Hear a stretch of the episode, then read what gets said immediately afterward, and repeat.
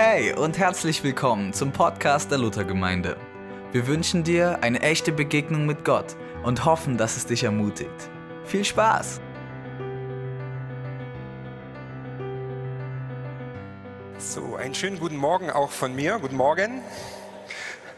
Bevor wir mit der Predigt so richtig loslegen, ihr habt euch vielleicht gewundert, äh, warum hier ein Sessel steht. Es kamen schon zwei Leute zu mir und haben mich gefragt, ob ich heute vom Sessel aus predigen soll oder will. Wahrscheinlich sehe ich so fertig aus oder so, keine Ahnung. Äh, keine Sorge, das mache ich nicht. Es ist für ein Anspiel. Der Jens hat es ja schon gesagt, heute geht es um Kommunikation. Und in jeder Beziehung, äh, wenn man mit Menschen zusammen ist, wird geredet. Und heute werden wir am Anfang mal ein kleines Beispiel sehen, wie das zwischen zwei Eheleuten sein kann, die, naja, würde ich mal sagen, also bestimmt schon 15, 20 oder mehr Jahre miteinander verheiratet sind.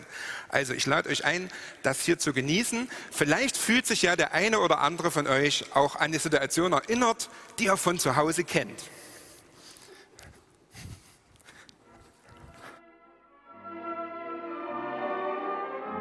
Ja, Was machst du da? Nichts. Was nichts? Ich mache nichts. Du machst gar nichts? Nein, Überhaupt nichts? nein, ich sitze da. Du sitzt da? Ja, Denkst du irgendwas? nichts Besonderes. Es könnte ja nicht schaden, wenn du einmal spazieren gehst. Nein, nein, Ich bring dir deinen Mantel. nein, danke. Aber ohne Mantel ist es zu kalt. Ich gehe ja nicht spazieren. Aber eben wolltest du doch noch. Nein, du wolltest, dass ich spazieren gehe. Ich, mir ist es völlig egal, ob du spazieren gehst. Gut, Ich meine nur, es könnte ja nichts schaden, wenn du mal spazieren gehen würdest. nein, schaden könnte es nicht. Also, was willst du denn nun eigentlich? Ich will einfach nur hier sitzen. Du kannst mich wahnsinnig machen. Ach,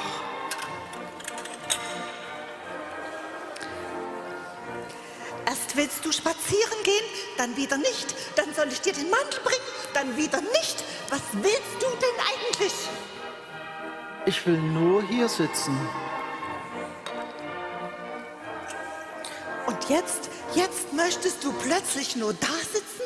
Gar nicht plötzlich. Ich will immer nur hier sitzen und mich entspannen. Und wenn du dich wirklich entspannen würdest, dann würdest du nicht dauernd auf mich einreden. Ich sag ja gar nichts mehr.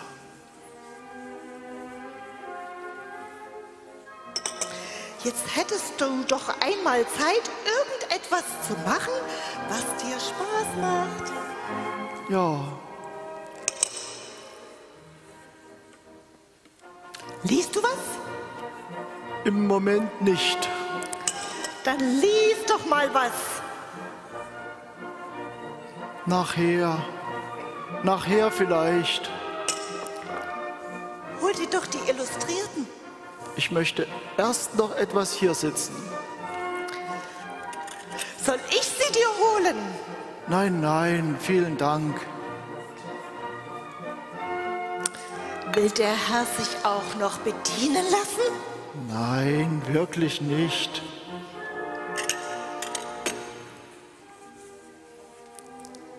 Ich renn den ganzen Tag hin und her. Du könntest doch einmal aufstehen und dir die Illustrierte holen. Ich möchte jetzt nicht lesen. Dann quengel doch nicht so.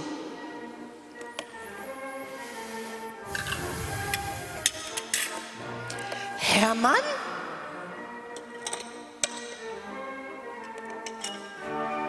Bist du taub? Nein, nein.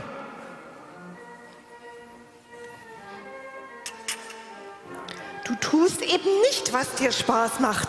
Stattdessen sitzt du da. Ich sitze da, weil es mir Spaß macht. Sei doch nicht so aggressiv. Ich bin nicht aggressiv. Warum schreist du mich dann ich an? Ich schrei dich nicht an.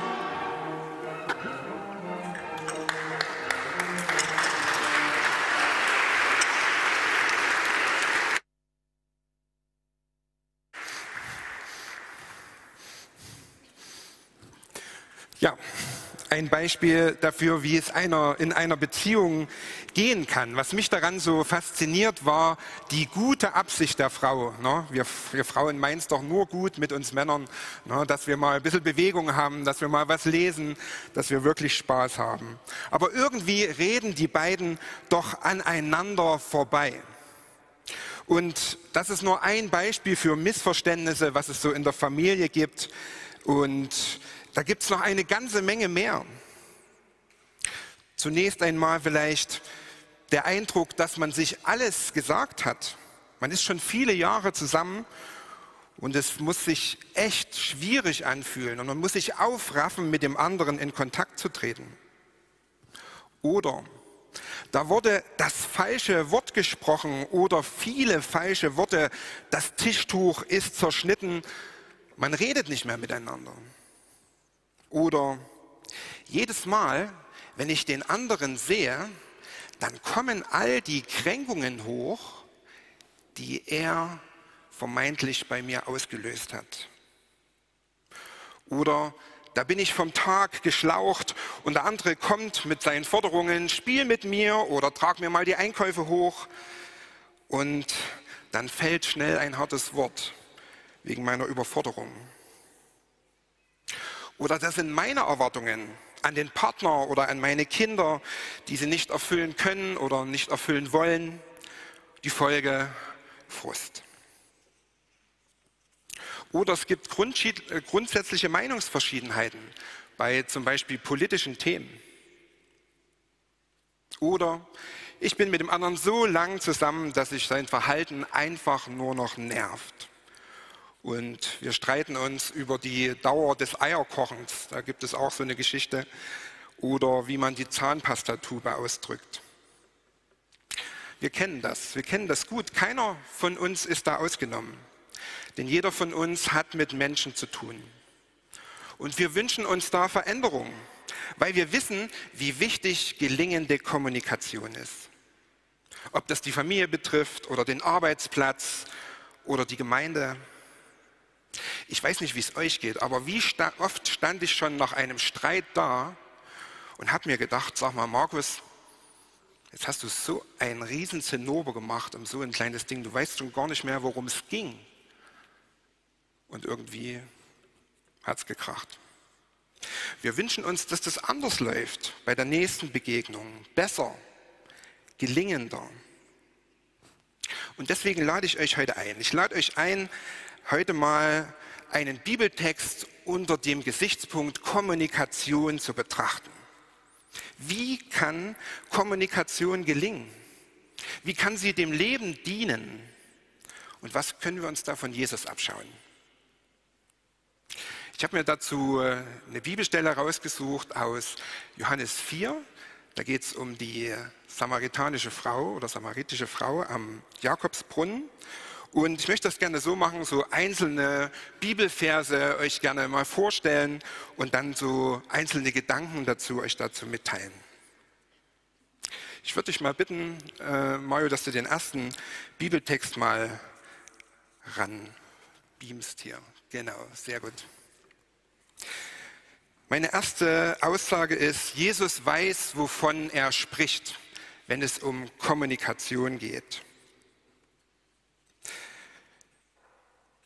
In dem Bibeltext können wir lesen, dass Jesus auf dem Weg war. Und erschöpft von der langen Wanderung setzte sich Jesus um die Mittagszeit an den Brunnen.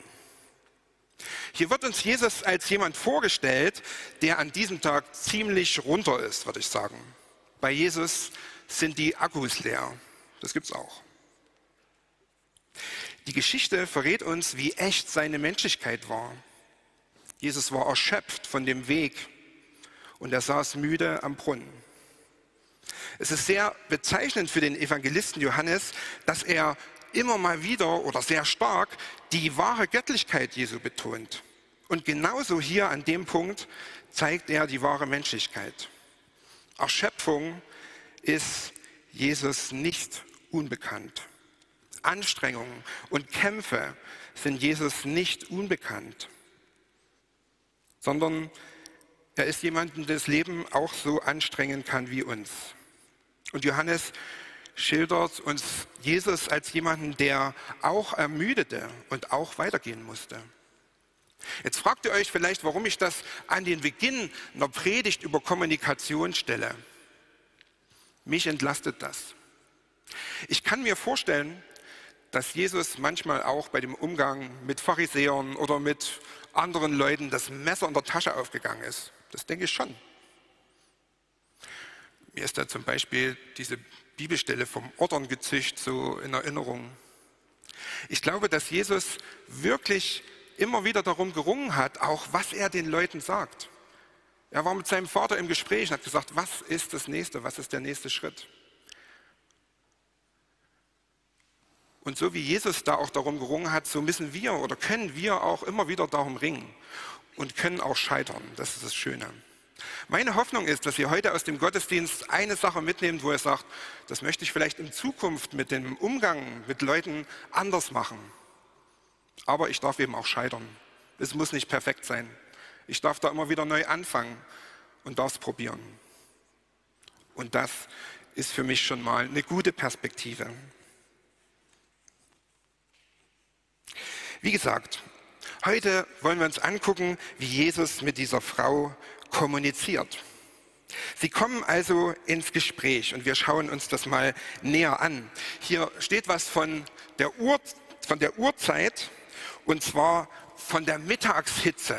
Ich weiß nicht, ob man es jetzt noch sehen kann. Genau, von der Mittagshitze. Jesus setzt sich der, in der, mitten in der Mittagshitze an diesem Brunnen und dort ist erstmal niemand. Wer will ja auch mitten am Tag schwere Wasserkrüge nach Hause schleppen? Es sei denn, man möchte niemanden sehen und niemanden treffen und nicht angesprochen werden dieses Phänomen, dass man sagt, es gibt einen öffentlichen Platz und es gibt da auch Leute, die wollen da eher nicht hin und nicht gesehen werden, das kenne ich auch heute noch. Ich bin ja manchmal im Kaufland und manchmal im Edeka. Und wenn man so an den Rändern des Tages guckt, wenn der Edeka gerade aufmacht oder wenn der Edeka gerade schließt, dann sieht man so bestimmtes Klientel von Leuten. Also da sind bestimmt auch Leute mit dabei, die garantiert keinen Wert darauf legen, dass sie von vielen gesehen werden oder dass sie angesprochen werden. Aber hier in der Geschichte passiert genau das. Jesus spricht die Frau an. Eigentlich ein absolutes No-Go. Ein Mann zur damaligen Zeit spricht nicht einfach so eine Frau an. Und wie die Frau es selber verwundert anmerkt, Juden und Samariter sind verfeindet. Die haben nichts miteinander zu tun. Das war so eine richtige gepflegte Feindschaft, so ungefähr wie zwischen Schalke und Dortmund, könnte man sagen. Es braucht also von beiden ein großes Maß an Offenheit und die Bereitschaft, alte Gewohnheiten über Bord zu werfen, damit dieses Gespräch überhaupt anfangen kann. Offenheit, Bereitschaft. Das kann ich beim anderen leider nicht erzeugen. Mit so einem Fingerschnippen, das wäre es doch, aber leider geht das nicht. Und wenn ich es beim anderen nicht erzeugen kann, dann muss ich zur nächsten Person gucken, wo ich es machen kann, nämlich bei mir. Und dann kann ich anfangen zu fragen, wie viel Offenheit und Bereitschaft habe ich denn, mich anderen zuzuwenden? Wie ist es denn mit meinen eigenen Gewohnheiten und Konventionen, die es mir schwer machen? Ich möchte euch da gerne ein Beispiel erzählen, wo mir das bei mir selber ganz stark aufgefallen ist. Und zwar Vor einiger Zeit hat meine Frau meine Eltern besucht und hat dort eine Nacht übernachtet, ist dann früh mit meinem Vater in den Bastelladen gefahren, weil der das gerne wollte und hat natürlich auch ein Stück weit mitgelebt und so die Kommunikation am Tisch erlebt. Den Tag später hole ich meine Frau ab und frage natürlich, wie sich das gehört, wie war es denn bei meinen Eltern? Hm, sagt sie. Ist eine ziemlich gute Beobachterin, meine Frau. Und beschreibt mir, dass meine Eltern am Tisch, wenn sie miteinander frühstücken, immer so kleine Nicklichkeiten austauschen. So kleine Spitzen dem anderen. So Beispiel wäre, naja, also du hast das vielleicht noch gar nicht gelesen, aber ich habe das schon gelesen und ich weiß da mehr als du. Solche kleinen Dinge. Und während mir das so erzählt wird von meiner Frau, ich sitze am Steuer und fahre, merke ich ihren durchdringenden Blick. Ich wusste jetzt nicht, gucke ich jetzt rüber? Ihr wisst, das hat sie bei mir wiedergefunden und es stimmt. Ich mache das auch. Es gibt ein kommunikatives Erbe. Und ich lade euch ein, euch mal zu fragen, wie das bei euch ist. Was ihr da von euren Eltern oder von anderen Menschen mitbekommen habt. Und was euch vielleicht immer wieder in solche Muster führt, dass Kommunikation am Tisch oder mit irgendjemandem immer wieder gleich abläuft und ihr hinterher denkt, das ist das schon wieder so gelaufen. Ich habe bei mir was gefunden. Dieses Erbe, das macht Jesus ganz anders. Das finde ich total stark. Wenn man sich nämlich die Verse anguckt, dann steht dort auch, dass Jesus sagt, die Jünger, oder der Bibeltext sagt, die Jünger waren in der Zwischenzeit einkaufen das liest man einfach so weg und denkt, nur klar, okay, die werden irgendwie in den Supermarkt gegangen sein, werden sich was geholt haben. Nee, das Besondere ist ja, die waren ja in Samarien. Und kein Jude, der irgendwas auf sich hält, wäre in Samarien einkaufen gegangen. Nicht mal, wenn es dort einen Karstadt gegeben hätte.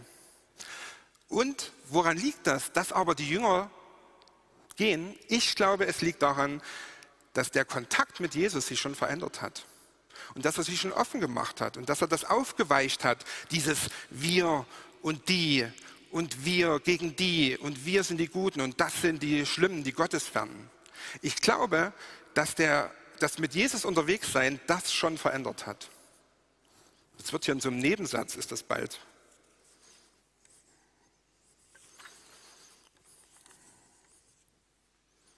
Es war nämlich sogar so, dass für die Juden das eigentlich eine große Last war, überhaupt durch Samarien zu reisen. Das lag ja im Nordteil des Landes. Und wenn jetzt jemand in Nazareth Urlaub gemacht hat und wollte dann vielleicht nach Jericho, dann musste der durch Samarien durch. Und äh, wenn die damals vielleicht schon Google Maps gehabt hätten, da hätten die gesagt, zeige mir die kürzeste Route ohne irgendwelche Ausstiegspunkte, Einkaufsmöglichkeiten oder Rastpunkte, damit ich so schnell wie möglich von A nach B komme und nichts mit den Samaritern zu tun haben muss. Aber dort ist es eben anders. Durch den Kontakt zu Jesus sind die Jünger eben auf die Idee gekommen, dort mal eine Einkaufstour zu machen. Gelingendes und wertschätzendes Gespräch wo ich mich mit Jesu Hilfe anfange zu fragen, was an meiner Kommunikation anders werden kann, das beginnt damit, dass ich mich zu fragen beginne, mit welcher Erblast, mit welchen Vorurteilen, mit welchen Annahmen und Gewohnheiten ich in ein Gespräch hineingehe. Das kann ich natürlich nicht unmittelbar vor dem Gespräch machen, auch nicht in dem Gespräch. Dazu brauche ich vermutlich einige Zeit. Und ich lade dich ein, dir diese Zeit mal zu nehmen. Zweite Aussage. Jesus kommuniziert auf Augenhöhe. Jesus sagt zu der Samariterin, bitte gib mir zu trinken. Er war zu diesem Zeitpunkt allein, denn seine Jünger waren ins Dorf gegangen, um etwas zu essen zu kaufen. Die Frau war überrascht, denn sonst wollen die Juden nichts mit den Samaritanern zu tun haben. Sie erwiderte, du bist ein Jude und ich bin Samaritanerin, warum bittest du mich, dir zu trinken zu geben? Jesus antwortete, wenn du wüsstest, welche Gabe Gott für dich bereithält und wer der ist, der zu dir sagt, gib mir zu trinken, dann wärst du diejenige, die ihn bittet und er würde dir lebendiges Wasser geben. Jesus kommt mit der Frau also ins Gespräch. Wie hat Jesus dieses Gespräch begonnen? Wie hat das aufgebaut? Er war müde und durstig und seine Bitte eigentlich deshalb ganz natürlich. Mit seiner Bitte um Hilfe sprach er die Samaritanerin auf Augenhöhe an. Ziemlich ungewöhnlich für die Zeit, ich habe es ja schon angedeutet. Der Ton von Mann zu Frau oder von Rabbi zu Samaritanerin war damals ein völlig anderer, denn es gab keinen. Ein Rabbi, der ein geistliches und gesellschaftliches Leben einer jüdischen Gemeinde organisiert, hätte niemals das Wort an eine Samariterin gerichtet. Ein Rabbi, das fand ich interessant, durfte nicht einmal mit der eigenen Frau oder Tochter in der Öffentlichkeit sprechen. Und jetzt wird's niedlich. Es gab sogar Pharisäer, gab sogar Pharisäer, die nannte man die Wundgestoßenen und die Blutenden, weil sie in dem Augenblick, wo sie eine Frau auf der Straße sagen, saßen, die Augen schlossen und mit geschlossenen Augen weitergegangen sind.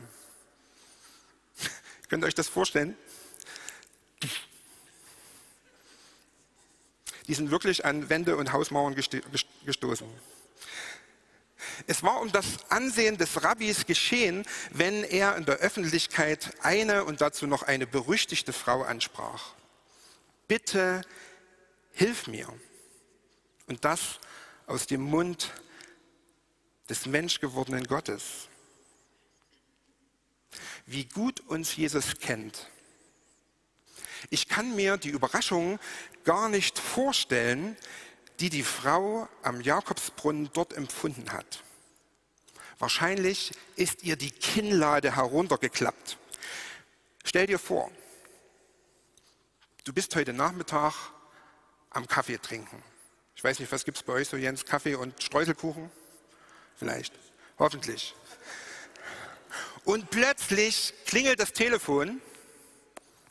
Keine Ahnung, wer das ist. Du gehst ran. Und am anderen Ende der Leitung Joe Biden. Und Joe Biden braucht deine Hilfe. Er sagt, es gibt jetzt nur eine Sache, Jens, und das kannst nur du tun, nur du alleine. Bitte hilf mir. So ungefähr muss man sich das Gefälle vorstellen, was diese Frau am Jakobsbrunnen dort erlebt hat. Da ist dieser Rabbi und der fragt mich, ob ich ihm helfen kann. Jesus öffnet die Tür. Und die Frau wird sogar mutig, ihn anzusprechen. Du bist ein Jude und ich eine Samariterin, warum bittest du mich, dir etwas zu trinken zu geben? Jetzt sind wir wieder bei uns. Wie eröffnest du Gespräche? Ich weiß nicht, ob du das machst, dass du zu jedem hingehst und sagst, bitte gib mir zu trinken. Keine Ahnung. Wird vielleicht auf die Dauer auch ein bisschen anstrengend. Aber was sind so Türöffner, mit denen du in eine Kommunikation mit dem anderen hineingehst? Ist es eine Bitte? Ist es eine Frage? Es gibt ja schwierigere und nicht so schwierige Gespräche und ich möchte gerne ein Beispiel äh, sagen von einem schwierigeren Gespräch, wie ich versuche, da Türen zu öffnen. Also wir haben ja vorhin schon gehört, es gibt hier Lehrer unter uns ne? und ähm, wer Lehrer ist, der kennt auch dieses Thema des Eltern-Lehrer-Gesprächs. Also ich habe das ungefähr einmal im Jahr und das kommt immer dann zustande, wenn sich irgendeine Schülerin oder ein Schüler so ungerecht behandelt fühlt und dann zur Mama geht oder zu Papa und sagt, also der Herr Sprenz, das geht gar nicht. Und dann ruft die Mama in der Schule an oder schreibt eine Mail und sagt, hier, wir müssen uns mal treffen. Das gibt es öfters bei Lehrern und ich weiß, nach meiner Beobachtung, ich bin ja nicht dauerhaft in der Schule, nur für den Religionsunterricht, was ich so beobachte ist, dass die Lehrer alles so ein bisschen schlucken, wenn es zu so einem Gespräch kommt. So, was würden jetzt sein? Ne? Weil die Eltern sind ja ganz unterschiedlich. Ich habe bald wieder so ein Gespräch, freue mich schon drauf. Nächsten Donnerstag Und ich weiß, dass ich was nutzen werde, das nennt sich aktives Zuhören. Das heißt, dass ich versuche herauszubekommen, was diese Mama von der Schülerin wirklich braucht und wirklich will. Ich bin mir gar nicht genau sicher, ob sie es selber weiß, aber vielleicht kriege ich es heraus. Und da gibt es so einen kleinen Kniff mit ein paar Satzanfängen, die will ich euch gerne vorstellen. Vielleicht könnt ihr die ja auch mal nutzen. Man könnte zum Beispiel sagen, also es scheint so, als ob du dich vielleicht über mich ärgerst. Oder kann es sein, dass Religionsunterricht für dich bedeutet, oder erzähl mal, das klingt ja so, als ob, das sind auch so wie Türöffner, wo es darum geht, dass du Menschen einlädst, das auszubreiten und das zu sagen, was sie gefühlsmäßig beschäftigt. Nun kann man das nicht überall machen. Stellt euch vor, ihr steht beim Edeka an der Ladenkasse und sagt, ist es möglich, dass das Ihnen hier alles ganz schön auf die Nerven geht? Erzählen Sie doch bitte mal. Könnte dann sein, dass ein Tag später in der Bildzeitung steht, wütender Mob lyncht Gemeindepädagogen, der, genau. Aber es ist schlau, sich über die Ziele des Gesprächs Gedanken zu machen. Was war das Ziel bei Jesus? Was wollte er für die Samariterin? Ich denke, Jesu Ziel war, ihr eine Perspektive zu geben. Sie einzuladen, das Wasser des Lebens, was Jesus ja selbst ist, zu trinken. Sie zu ermutigen, sich mit den Augen Gottes zu sehen. Ist Ermutigung für dich ein Ziel von Gesprächen? Ich denke schon. Wann war denn das das letzte Mal so bei dir? Mal ehrlich. Das dauernd vor den Augen zu haben, ist ziemlich schwer. Aber spielen wir es doch mal durch. Ermutigung als Ziel eines Gesprächs am Frühstückstisch, an der Ladenkasse, bei der Polizeikontrolle, beim Versuch, dein Kind zum Aufräumen zu bewegen, beim Versuch, deinen Partner zum Aufräumen zu bewegen. In der Gemeinde nach dem Gottesdienst. Stellt euch mal vor, wenn der Gottesdienst dann vorbei ist und ihr steht alle auf, wollt nach Hause oder unterhaltet euch noch und ihr geht mit dem Entschluss im Herzen auf den anderen zu, dass du sagst, okay, das, ich weiß zwar nicht, wie das Gespräch wird, ich weiß nicht, worüber wir reden, aber ich schaffe es und werde es schaffen, ihn oder sie mal zu ermutigen. Ganz kleines Ding. Wenn wir das alle nach dem Gottesdienst täten, dann wäre das vielleicht hier wie ein kleines Stück Himmel. Ich lade dich ein, deinem Gegenüber ermutigend und auf Augenhöhe zu begegnen. Bei Kindern kannst du das mit der Augenhöhe sogar ganz sichtbar machen, ähm, indem du dich zum Beispiel hinkniest, wenn es ein kleiner Knirps ist. Das tut ihm, glaube ich, ganz gut. Also so, ja.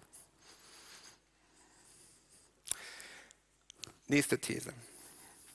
Jesus erkennt die tiefe Sehnsucht der Frau nach einem Leben, das mehr ist als dieses Leben. In Vers 15 bis 18 steht dazu,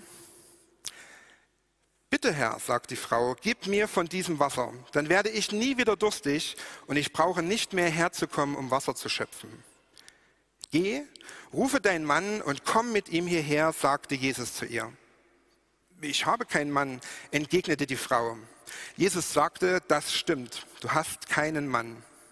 Du hattest fünf Ehemänner und mit dem Mann, mit dem du jetzt zusammenlebst, bist du nicht verheiratet. Das hast du richtig gesagt. Jesus kennt die Situation der Samariterin und er kennt ihre Vergangenheit. Er weiß, was sie getan hat. Wisst ihr, was ich hier nicht höre? Ein Urteil. Jesus schaut nicht auf das, worauf wir Menschen so gern schauen, auf die Sünden, auf die Fehler, auf das Versagen, sondern er sieht auf das, was bei der Frau im Herzen ist. Er sieht diese Frau und er sieht einen Menschen voller Sehnsucht. Einen Menschen, der eine Zukunft und der ein neues Leben haben möchte. Und ich frage dich, willst du das nicht auch für deinen Nächsten? Ist es nicht genau das, was uns Christen ausmachen sollten? Erfahren zu haben, dass Jesus uns eine Zukunft bietet, einen Halt in hier und jetzt und in der Ewigkeit. Und genau das auch für andere zu wollen, dass sie das erfahren. Und ich rede hier nicht von Menschen, die Jesus nicht kennen, die wir auf der Straße oder sonst wo treffen, sondern ich rede von meiner Frau. Ich rede von meinen Kindern. Ich rede von meiner Familie und meinen Freunden. Sehnsucht, ich glaube, das ist genau das, was wir Menschen teilen. Der Schriftsteller Sinclair Lewis schildert in einem seiner Bücher einen angesehenen kleinen Geschäftsmann. Bei Unterhaltung, bei der Unterhaltung mit einem Mädchen, das er liebt, sagt sie zu ihm, äußerlich sind wir alle ganz verschieden. Aber im tiefsten Inneren dagegen sind wir einer wie der andere. Wir sind beide verzweifelt und unglücklich über irgendwas, aber wissen nicht worüber. Ich glaube, dass jeder Mensch das kennt, diese namenlose Sehnsucht, dieses unbestimmte Missbehagen, diesen Mangel an irgendetwas, diese Enttäuschung, dieses Verlangen, das uns Menschen manchmal zu schaffen macht, ohne dass wir wissen warum. Kennst du diese Sehnsucht in dir auch? nach Anerkennung, nach geliebt werden. Irgendwie ist das doch ein Begleiter unseres Lebens. Aber warum prägt das mein Reden so wenig, frage ich mich oft. Warum prägt das meine Sprache so wenig, dass ich weiß, dass ich diese Sehnsucht habe und alle anderen auch? Ich habe einen krassen Satz im Internet mal gelesen. Kommunikation ist, wenn verletzte Menschen sich einander Wunden, Wunden schlagen. Boah, das geht mir gar nicht so gut über die Lippen. Finde ich total hart. Boah. Aber manchmal kommt mir das so vor. Könnt ihr euch zum Beispiel noch an die Corona-Zeit erinnern? Wer von uns bereut die Dinge, die er dort über andere Menschen gesagt oder gedacht hat? Was braucht's? da wir nicht Jesus sind und nicht wissen, wie sich die Sehnsucht im Menschen konkret auswirkt, im anderen konkret zeigt, ist es sehr gut danach zu fragen. Ich möchte euch da einen weiteren Tipp geben, der hat mit einem Ereignis zu tun, das ist bei mir ungefähr ein Jahr her. Und zwar wisst ihr vielleicht, meine Frau und ich, wir machen so Weiterbildung zu Coaches und sind da immer mal in Regensburg zu verschiedenen Seminaren. Und unter anderem war es auch so, dass wir bei einem Seminar ein ziemlich großes Teil eine Abschlussdokumentation schreiben sollten. 16 Seiten geht es darum, so einen Coaching-Prozess zu begleiten und das dann auszuwerten. Und ich muss gestehen, das war bei uns zu Hause wie so ein kleines Wettrennen zwischen meiner Frau und mir, wer schreibt das bessere Teil. Sie saß an dem einen Raum, ich in dem anderen. Wir sind beide sehr stolz dann dorthin gefahren und haben das präsentiert. Es war eine Runde, wo dann die Dozentin hat das vorher gelesen und dann ausgewertet und hat dann zu jedem was gesagt und guckt mich dann an. Ich war, glaube ich, der Letzte in der Runde und hat gesagt, Markus, wir wollen dir ganz herzlich Danke sagen für deine Dokumentation. Wir konnten daran ganz viel lernen. Hm. Das hat wehgetan. Das hat mir wehgetan, weil ich dort gefühlt habe, boah, wo ist denn jetzt die Anerkennung? Du hast da so viel rein investiert, du hast da echt so viel dafür geleistet und kriegst nichts zurück. Und dieser Schmerz, der hat sich bei mir in Wut verwandelt, in Wut auf die Dozentin. Und da habe ich gedacht, Mensch, das ist denn, die hat doch überhaupt keine Ahnung von seelsorgerlicher Begleitung oder von irgendwelchen guten Worten, die man das, die sagt. Die hat mich nur runtergemacht, bloßgestellt vor allen. Und da bin ich am nächsten Tag zu ihr hin, mit dem Herz voll, und habe gesagt, wir müssen reden. Und wollte ihr mal so richtig Leviten lesen, was sie alles falsch macht und so. Ne? Da hat sie gesagt, ja, ja, ja, ja, okay. Wir gehen mal in einen extra Raum und reden mal unter vier Augen. Und dann hat sie so gesagt, also Markus, ich nehme wahr, dass du ganz schön aufgebracht bist und ich merke, dass mich das ganz schön verunsichert und ich würde mir wünschen, dass wir jetzt ein offenes Gespräch darüber führen. Da hat die, die war super clever, da hat die gleich drei wichtige Schritte offener Kommunikation eingeführt. Manche von euch haben es gemerkt. Ne? Wahrnehmung, Wirkung, Wunsch. Könnt ihr euch super gut merken. Wahrnehmung, Wirkung, Wunsch. Wenn mal jemand auf euch mit Prass kommt, dann könnt ihr mal probieren, so zu verfahren. Ich sage, wie ich das wahrnehme. Also ich merke jetzt, du bist. Mhm. Wie wirkt das auf mich? Verunsichert mich, macht mich auch ärgerlich oder wütend. Und Wunsch, ich würde mir von dir wünschen, dass wir mit ein bisschen Abstand noch mal drüber reden oder so. Ne? Wahrnehmung, Wirkung, Wunsch. So. Und ich war erstmal ausgebremst und wusste jetzt gar nicht mehr so richtig. Und die nächste Frage, die sie mir gestellt hat, war, Markus, was brauchst du jetzt? Und in dem Augenblick ist meine ganze Enttäuschung, mein ganzer Zorn, der ist so richtig so boah, raus. Weil ich gemerkt habe in dem Augenblick, dass ich nicht brauche, dass sie sagt, oh Markus, hast du fein gemacht. Sondern es war diese Sehnsucht in mir, diese tiefe innere Sehnsucht nach Anerkennung, die weit über diesen Schriebs, über diese 16 Seiten hinausgeht. Das ist das, wo uns Jesus dabei helfen kann, uns das selber zu fragen und andere zu fragen. Ich lade euch ein, mit dieser Frage mal zu experimentieren. Wenn ihr mal einem enttäuschten oder wütenden Menschen, sei es dein Sohn oder deine Tochter, deine Ehefrau, deine Freundin gegenübersteht, dann fragt sie doch mal, was brauchst du jetzt in dem Augenblick? Und mal gucken, was passiert. Vielleicht ist das eine bessere Alternative, als zurückzuschießen oder zu sagen, was brauchst du jetzt? Und Wahrnehmung? Ach, ich weiß schon gar nicht mehr. Vergessen. Wirkung, sehr gut. Wunsch. Genau. Danke, ihr habt gut aufgepasst. Kriegt ein Lob. Genau. Und ich glaube, diese Sehnsucht in uns stillen kann nur Jesus. Mit der Erfahrung, dass wir wertvoll sind.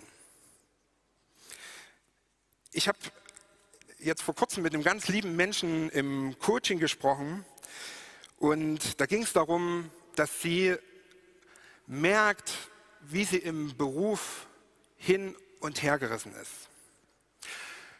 Wir haben auch zusammen finden können, dass es sehr viele schöne Seiten auch an dem Beruf gibt.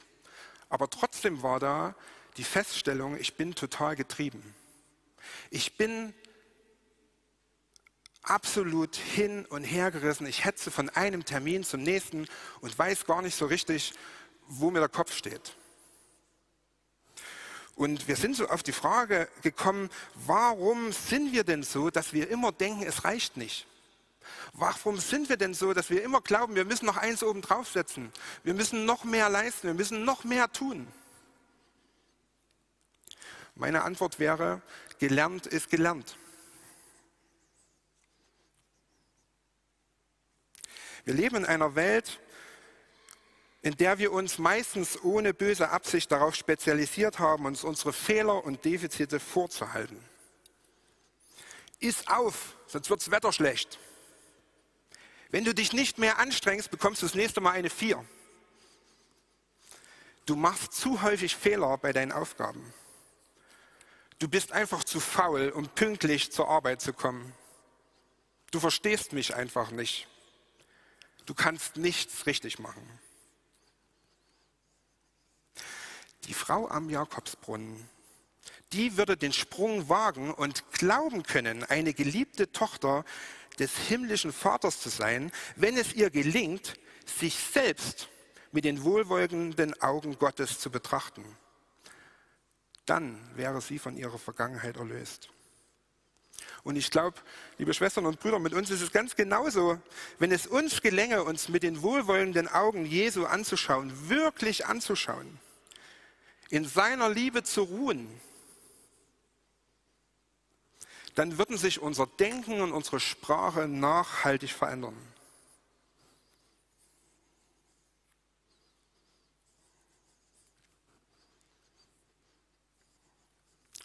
Letzte These. Die Frau spürt, ich bin gemeint. Hier interessiert sich tatsächlich jemand für mich. Die Verse 28 und 29. Die Frau ließ ihren Krug neben dem Brunnen stehen, lief ins Dorf zurück und erzählte allen, kommt mit und lernt einen Mann kennen, der mir alles ins Gesicht gesagt hat, was ich jemals getan habe. Könnte das vielleicht der Christus sein?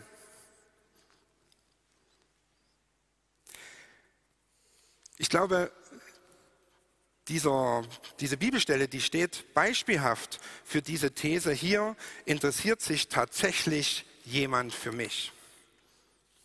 Letztlich ist das ganze Handeln von Jesus, dass ihr dieses Gefühl gibt. Da spricht mich einer an. Ihm ist egal, woher ich komme, was meine Vergangenheit ist. Er schaut mich an und öffnet mir die Tür. Er verurteilt mich nicht. Er ist an meiner Zukunft interessiert an einem Neuanfang, an einem gelingenden Leben. Und ich spüre, das kommt aus seinem Inneren. Er folgt keiner bloßen Agenda, keinem politischen oder sozialen Programm. Er sieht mich ganz. Und das ändert die Samariterin in ihrem Herzen. Und dieses Verlangen, anderen etwas davon zu erzählen, was sie entdeckt hat, das lässt sie das Gefühl der Schande völlig vergessen. Stellt euch mal vor, die ist noch in ihrem Ort, an diesem Brunnen. Keiner aus dem Dorf kann sie vermutlich leiden, denn die ist ja berüchtigt dafür, dass sie Haufen Männer hatte. Und sie war zweifellos eine Ausgestoßene, zweifellos eine Zielscheibe des Spotts. Und trotzdem rennt sie in das Dorf und sagt, könnte das der Messias sein? Ist das der Christus?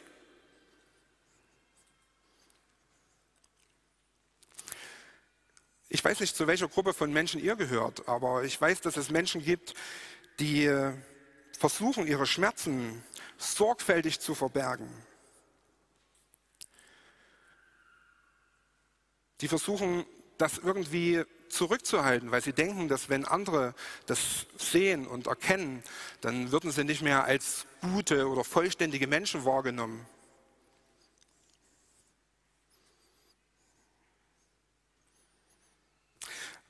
Bei der Frau war das dann anders. Sobald sie Jesus angeschaut hat, ist sie in Kontakt gekommen mit der heilenden Kraft von Jesus. Und diese Heilung, davon musste sie einfach erzählen. Leicht verbergen die Menschen ihre Sünden, doch sobald sie Jesus als Retter erkannt haben, treibt es sie, als erstes den Menschen zu sagen, seht, so einer war ich und so einer bin ich geworden durch das, was Jesus für mich getan hat. Und da sind wir wieder bei uns. Ich glaube, das beste Mittel für eine gelingende Kommunikation ist genau das tief in mir zu spüren. Jesus hat meine Trauer in Freude verwandelt. Jesus hat meine Schande in Sieg verwandelt. Jesus sagt ein unverbrüchliches Ja zu dir. Wir haben das heute im Lobpreis schon gehört. Und ich lade euch ein, zu Ende dieser Predigt ein kleines Experiment mit mir zu wagen. Das ist vielleicht nicht für jeden was. Ihr könnt das ganz frei sein, ob ihr da mitmachen wollt oder nicht. Es geht darum, dass ihr dieses Ja Jesu, was er jetzt hier in diesem Augenblick zu dir sagt, dass ihr das mal spürt. Es gibt ganz bestimmt ganz verschiedene Gelegenheiten, wo du das spürst, ob das im Lobpreis ist oder im Gebet, im Austausch mit Freunden, mit Brüdern und Schwestern oder im Lesen in seinem Wort. Aber ich lade dich ein, das hier jetzt nochmal ganz bewusst wahrzunehmen. Und wer möchte, der darf dazu nochmal die Augen schließen. Bitte schließ mal deine Augen. Und bitte den Heiligen Geist, dass er dir hilft zu sehen, wie Jesus dich jetzt anschaut.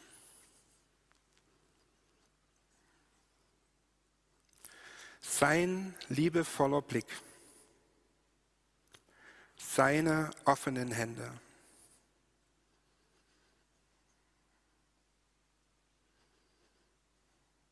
Und da ist dieses Ja von Jesus.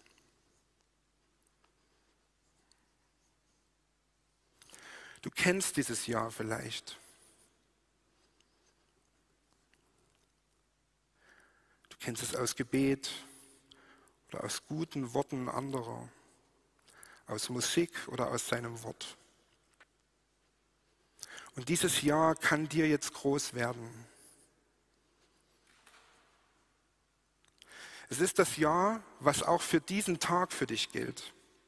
Es ist das Jahr, was auch gestern für dich galt und den Tag davor und alle Tage deines Lebens. Dieses Jahr ist so groß, dass es sogar dein Leben überschreitet und sich durch die Geschichte zieht, durch die Jahrzehnte, die Jahrhunderte und die Jahrtausende. Dieses Ja Jesu zu dir ist unverbrüchlich. Es hält stand.